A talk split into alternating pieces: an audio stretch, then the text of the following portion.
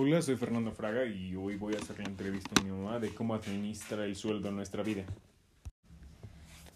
El sueldo lo obtengo en dos quincenas.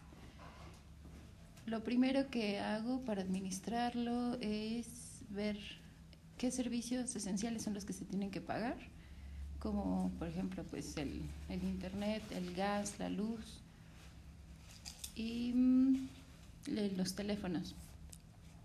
Algunos servicios se pagan una quincena y otros se pagan la otra quincena. De ahí, ¿qué más se tiene que pagar aparte? Por ejemplo, las colegiaturas o los materiales de la escuela. Y nosotros ahorita estamos pagando el carro. Entonces ese es otro gasto más que se tiene. Esos son los mm, como pagos obligatorios que siempre que siempre hay o recurrentes que siempre tenemos.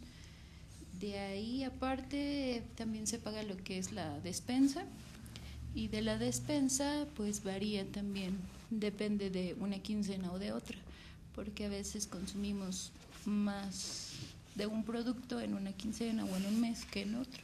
Entonces no siempre es la misma cantidad de dinero que se gasta en la despensa.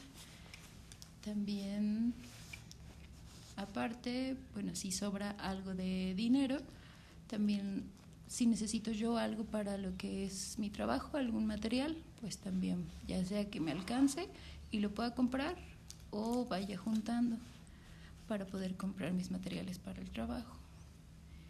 Y también, pues ya, después de todos esos gastos, si sobra, podemos ir ahorrando o podemos gastarlo en alguna otra cosa como, bueno, ahorita ya no se puede, pero pues antes de la pandemia, si queríamos ir al cine y teníamos dinero extra, pues lo aprovechábamos para eso.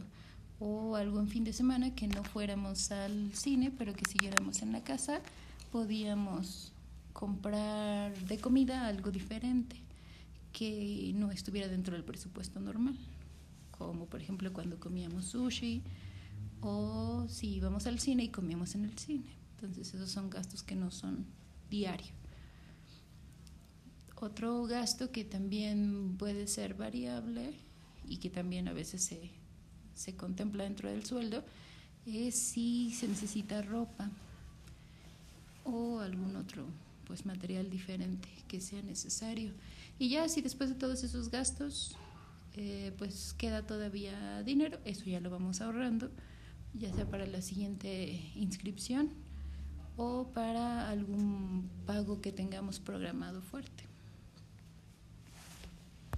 ¿Podría mencionarme cómo es que se utiliza la administración en nuestra vida cotidiana? En todos los aspectos de nuestra vida administramos, ya sea nuestro tiempo o como ahora yo te acabo de mencionar de cómo se administra el sueldo aquí en la casa. Administrar es, digamos, repartir todo lo que es el tiempo, recursos, dinero, materiales o personas en diferentes actividades que tienes que realizar.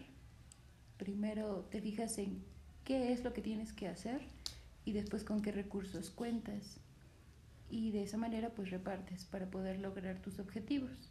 Si no cuentas con algún recurso necesario para ese logro de objetivo, entonces la administración te va a poder ayudar a obtener esos recursos que tú necesitas para poder al final lograr tus objetivos.